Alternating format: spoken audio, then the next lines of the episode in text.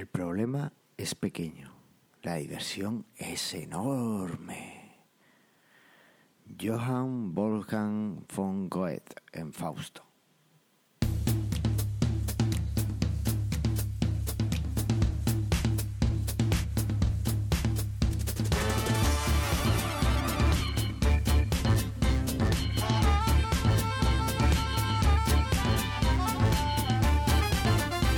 Bienvenidos al décimo... Espera, espera, ¿cómo? ¿Diez episodios ya? Madre mía. Bueno, empezamos.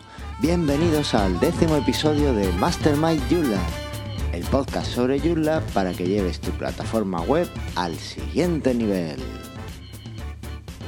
Yo soy Carlos Cámara, responsable de Manuales Joomla, que es el sitio para que aprendas Joomla y hoy, a pesar de que lo he intentado por todos los medios y con toda su fuerza, no me acompaña Javi Olivares.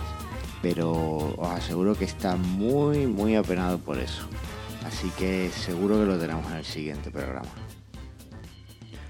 Hoy tenemos un programa muy interesante en el que vamos a hablar de cómo solucionar o cómo intentar depurar los problemas que puedan aparecer en tu sitio web.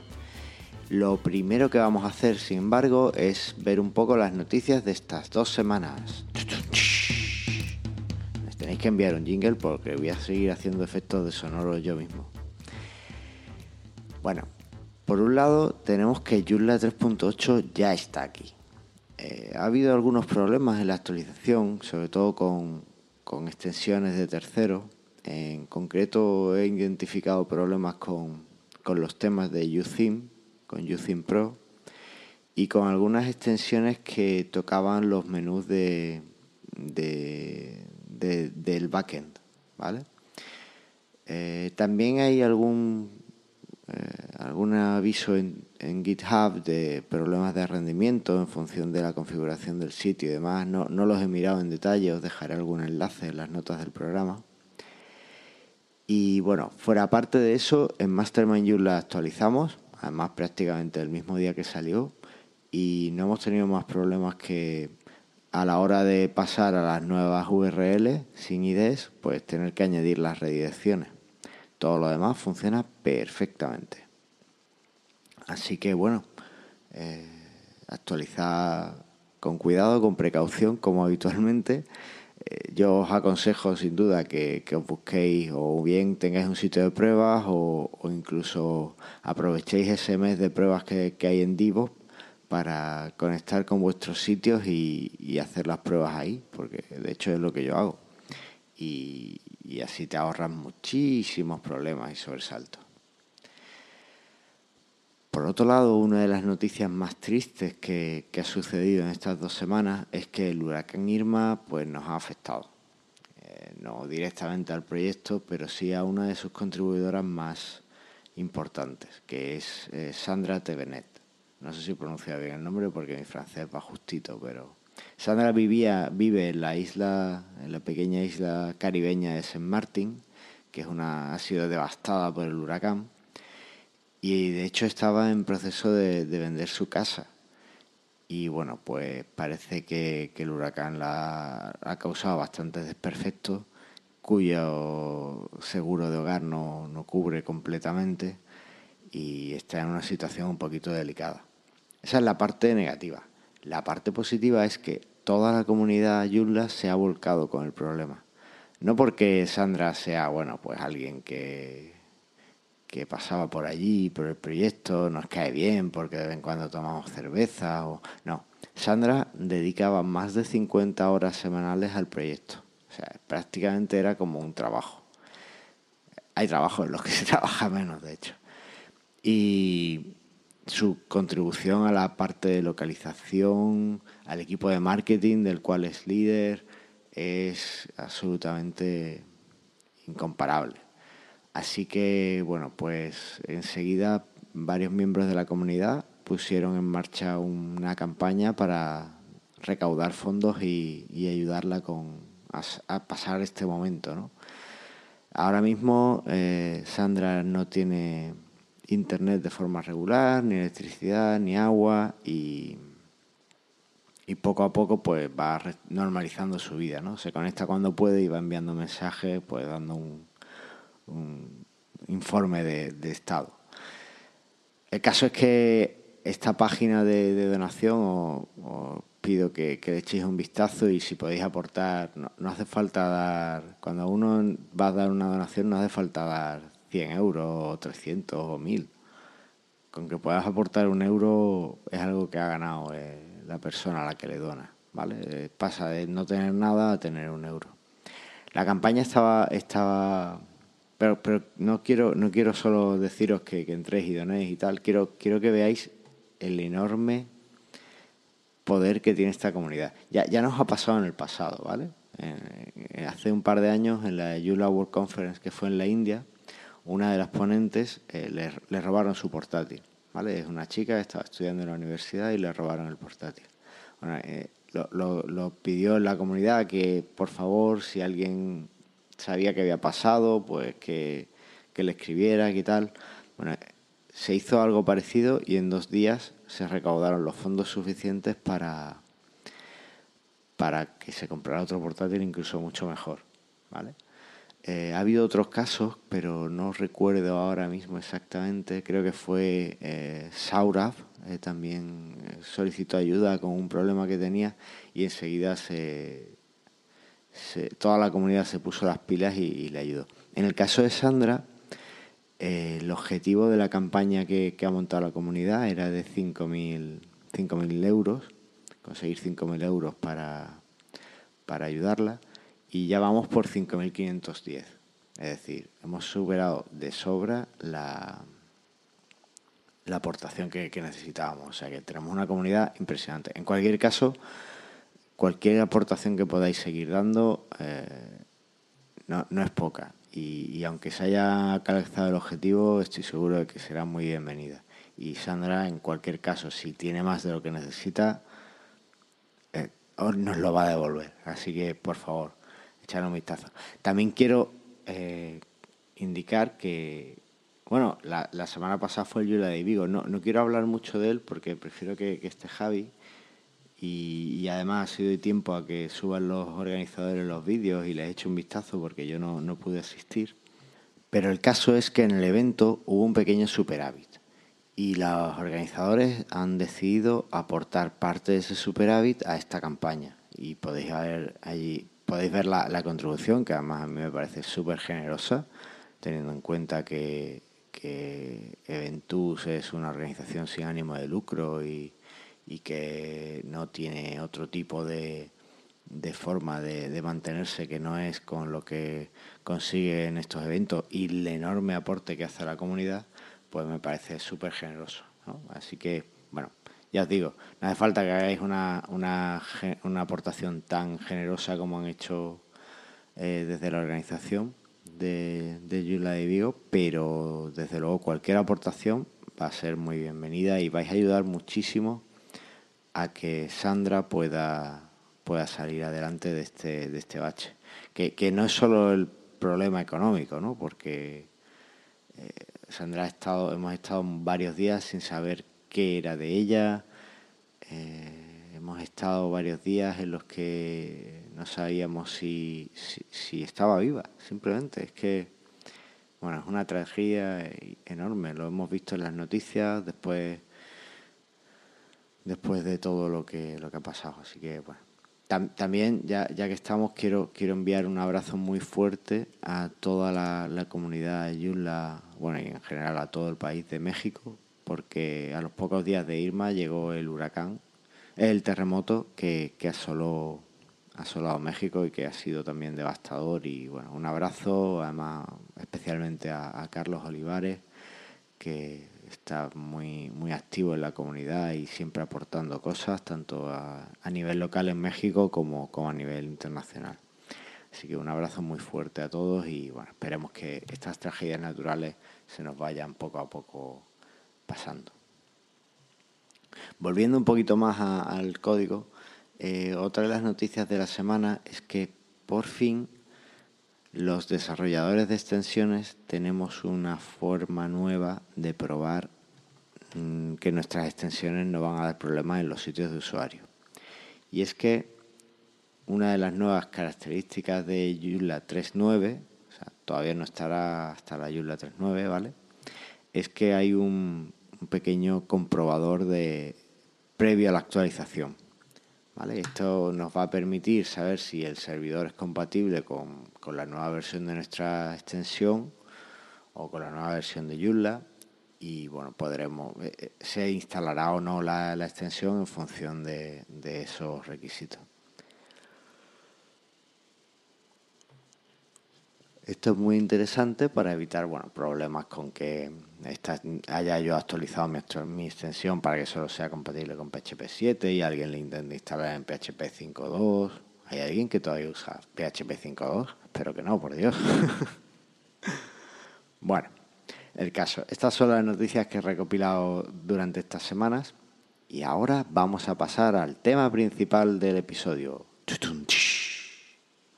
Bueno, creo que voy a hacer un episodio solo hablando de que del jingle que me tenéis que enviar, porque todavía no me habéis enviado nada y no, no puedo, no puedo seguir así. Vosotros sabréis si queréis sufrir los efectos de, de mis efectos sonoros particulares. ¿O preferís una musiquita interesante? Ya veréis. Pues bien, supongamos que tenéis vuestro sitio web y ahora actualizáis alguna extensión o actualizáis Joomla y de repente, ¡pum! Fallos por todos sitios o directamente se os queda una página en blanco. ¿Qué hacer?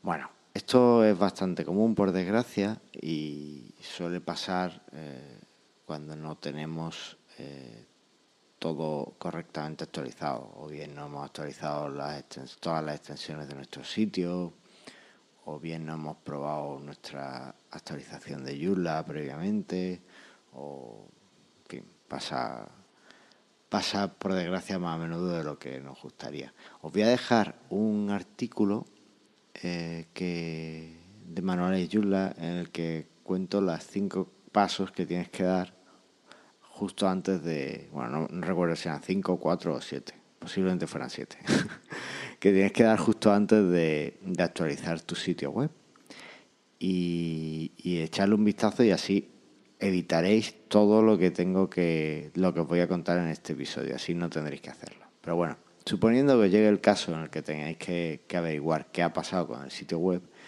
pues es cierto que en producción los mensajes de error que, aporta Joomla deberían estar configurados a, ninguno. Entonces, lo primero que tenemos que hacer es irnos al backend e intentar y modificar dos parámetros. Uno es el modo de depuración, que lo activaremos, y otro es el modo de, de reporte de, errores, que lo pondremos en development, en desarrollo. ¿vale? Si no tenéis acceso al backend porque también tenéis una pantalla en blanco, tenéis que editar el fichero configuration.php. ¿vale? Y en ese fichero modificar las dos variables que controlan esa configuración os lo voy a dejar en las notas del programa muy mascadito para que no tengáis que mm, buscar demasiado, ¿vale? Pero bueno, que tengáis la idea de que eso es lo que, lo que en principio tenéis que hacer. Cuando activáis eso, ¿qué es lo que sucede? Cuando activéis eso, le estáis diciendo a Joomla que todos los mensajes de errores que haya os los muestre, ¿vale? Incluso os muestra eh, dónde se ha ido llamando a cada función y demás. Ahí vais a poder encontrar quién es el responsable del problema. Y, por ejemplo, en el caso de que sea un plugin, podéis directamente desactivarlo. Si tenéis acceso a PHP MyAdmin, por ejemplo, o si tenéis acceso a los ficheros de la base de datos, lo podéis desactivar. ¿Cómo? Bueno, pues en la base de datos, en la tabla Extensions, podéis buscar el vuestro plugin y el campo enable, la columna enable, situarla a cero. Y con eso el plugin dejará de estar activo. Si no tenéis acceso a la base de datos, pero sí tenéis acceso a los ficheros del sitio, lo que podéis hacer es y, en el caso de que sea un plugin, o bueno, también si, si es un componente, lo que podéis hacer es iros al plugin o al componente y eh, en la función principal decirle que devuelva, a ponerle al principio de la función un, un return, un devuélvete, vuélvete ya. de esta forma, bueno, pues estáis eh, directamente evitando la ejecución de ese código que es el que os está dando el problema. Eso puede dar otros problemas, pero en el caso de los plugins concretamente va a funcionar seguramente casi siempre. En el caso de los componentes depende de dónde estéis y a lo mejor tenéis que evaluar muy bien en qué parte de, del componente lo, lo ponéis. Lo más interesante o lo más lo que menos problemas daría sería ponerlo en el controlador del componente que está dando el que está cargándose para cargar el componente, ¿vale? Pero eso no siempre es posible. Es algo que, que depende del caso, pues ya tendréis que ver con un poquito más de calma. Con esto vais a evitar que se pare la ejecución del sitio o que tengáis ese error tan grave, ese error 500 o ese error eh, que de pantallazo en blanco posiblemente va, va, a desaparecer. El sitio no va a funcionar como esperáis porque habéis desactivado un plugin que en principio estabais necesitando o un componente o un módulo, pero eh, al menos vais a poder tener el sitio más o menos en, eh, activo de nuevo e incluso ver los mensajes de error si hubiera alguno más. Bueno, pues una vez que, que hayáis hecho eso, ya podéis buscar en la página del desarrollador del plugin o buscar en los foros o buscar cuál es el problema que, que, estáis, que estáis teniendo.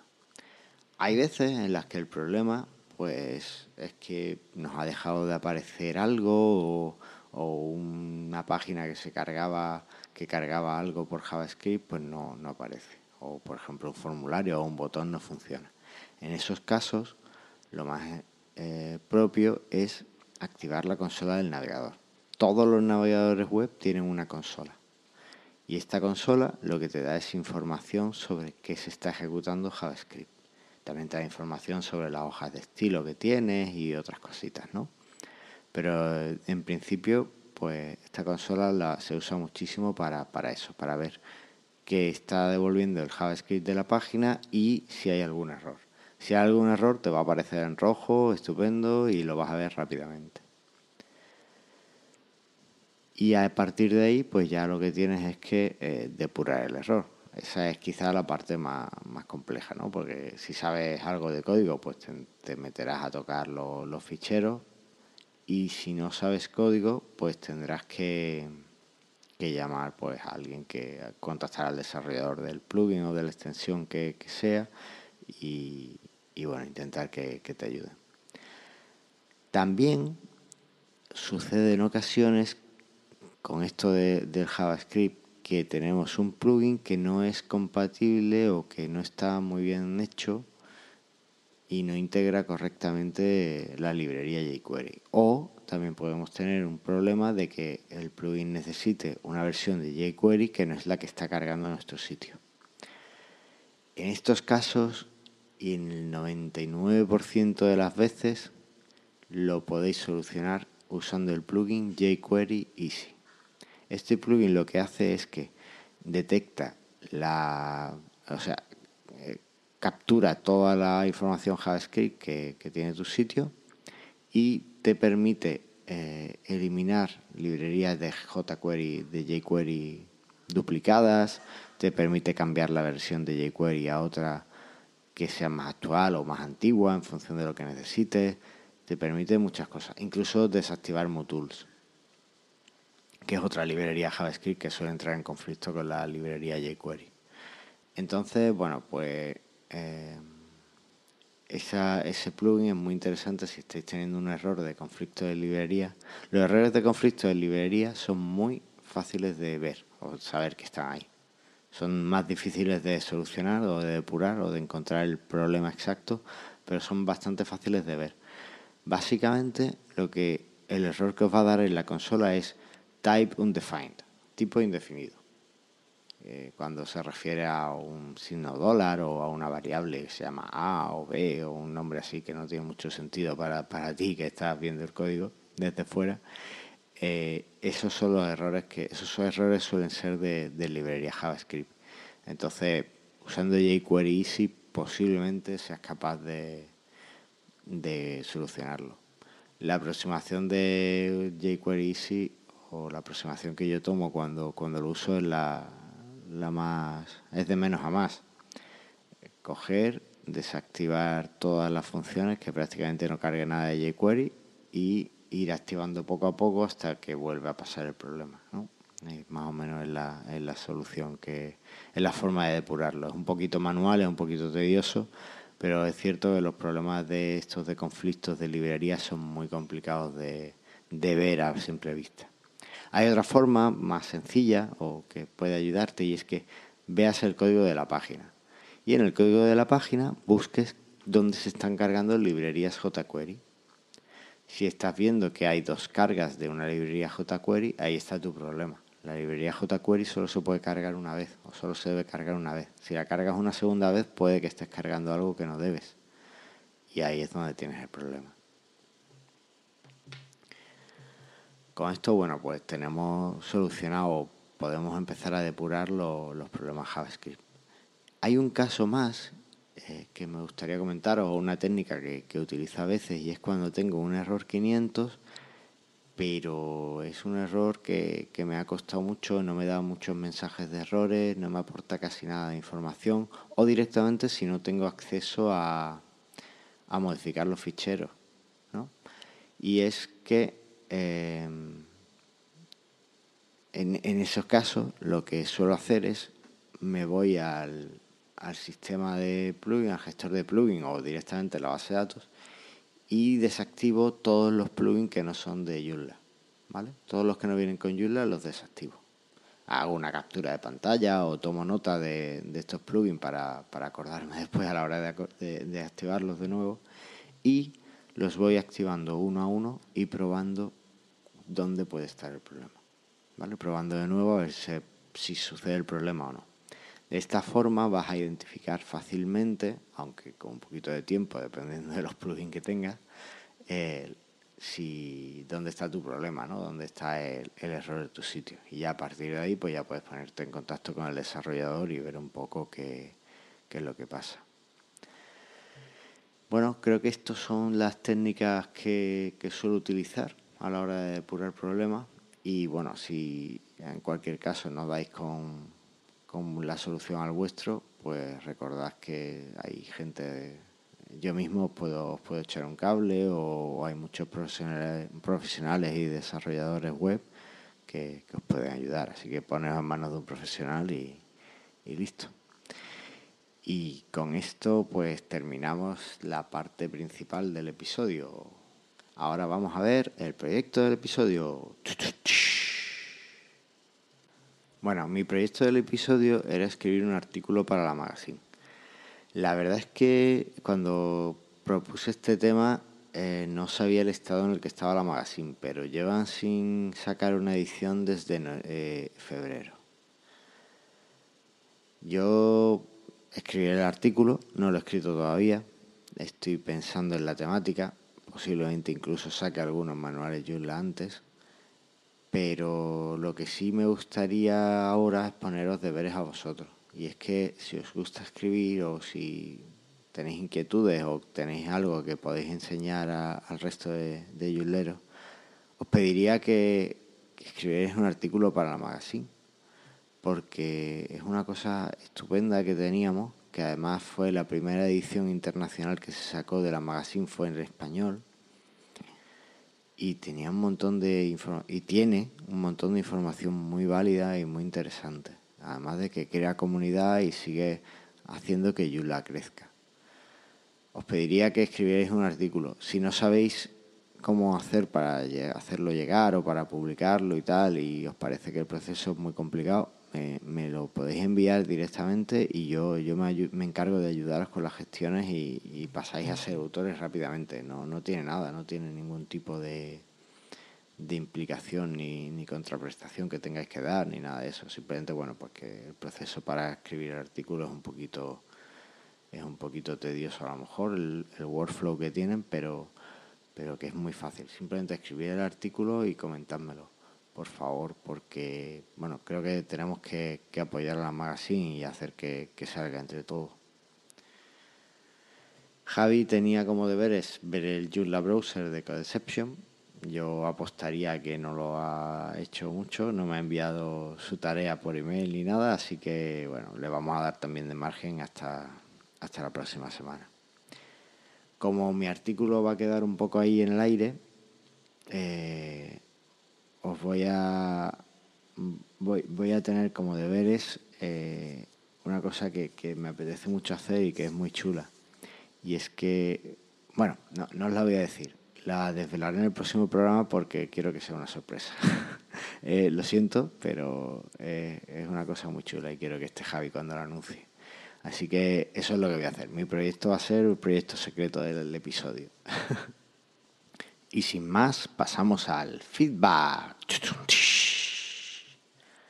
Bueno, seguimos esperando vuestros comentarios cada vez más pero tenemos un comentario de Paco Guío que la verdad es que es buenísimo, así que os lo voy a, es un poquito largo, pero lo voy a leer entero porque hay muchísimo que, aprender de este comentario.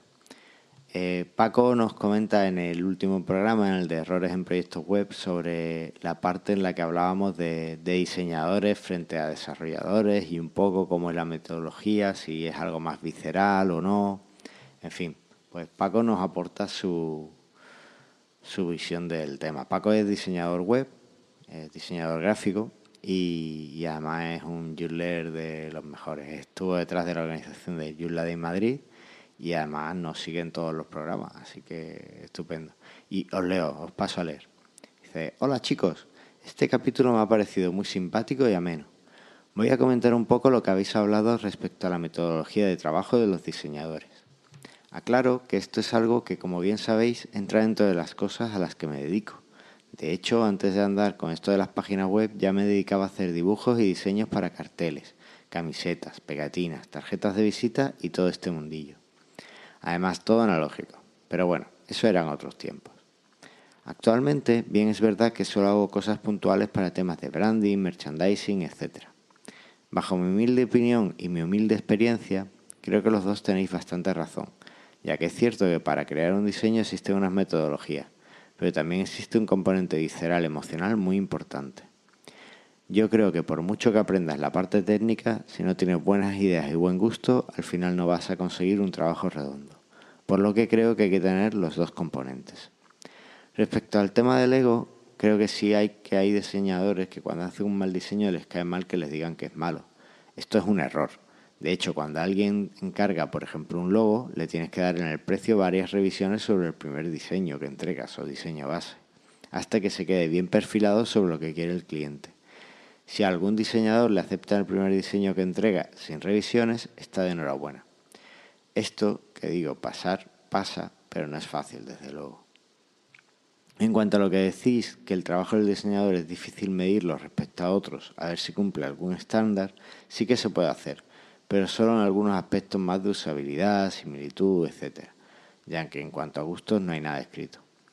Aunque existen varios sitios, os dejo un enlace a una web en la que se puede hacer esto, por si queréis echar un vistazo. Y por qué no, analizar el diseño de algún logo de vuestras webs. Y nos da la URL. Muchas gracias por todo, muchos abrazos y nos vemos en Vigo. Postdata, menudo comentario, parece un post. Sorry. Bueno, Paco, muchísimas gracias por el comentario, que además eh, nos aporta, no solo nos da tu visión del mundo del diseño, sino que incluso das algunos consejos a los diseñadores cuando para a la hora de entregar su trabajo. Así que si alguien está empezando, eh, que preste mucha atención a lo que comenta Pago. Cuando das un presupuesto, tienes que contemplar que el cliente lo primero que le entregas no le va a gustar.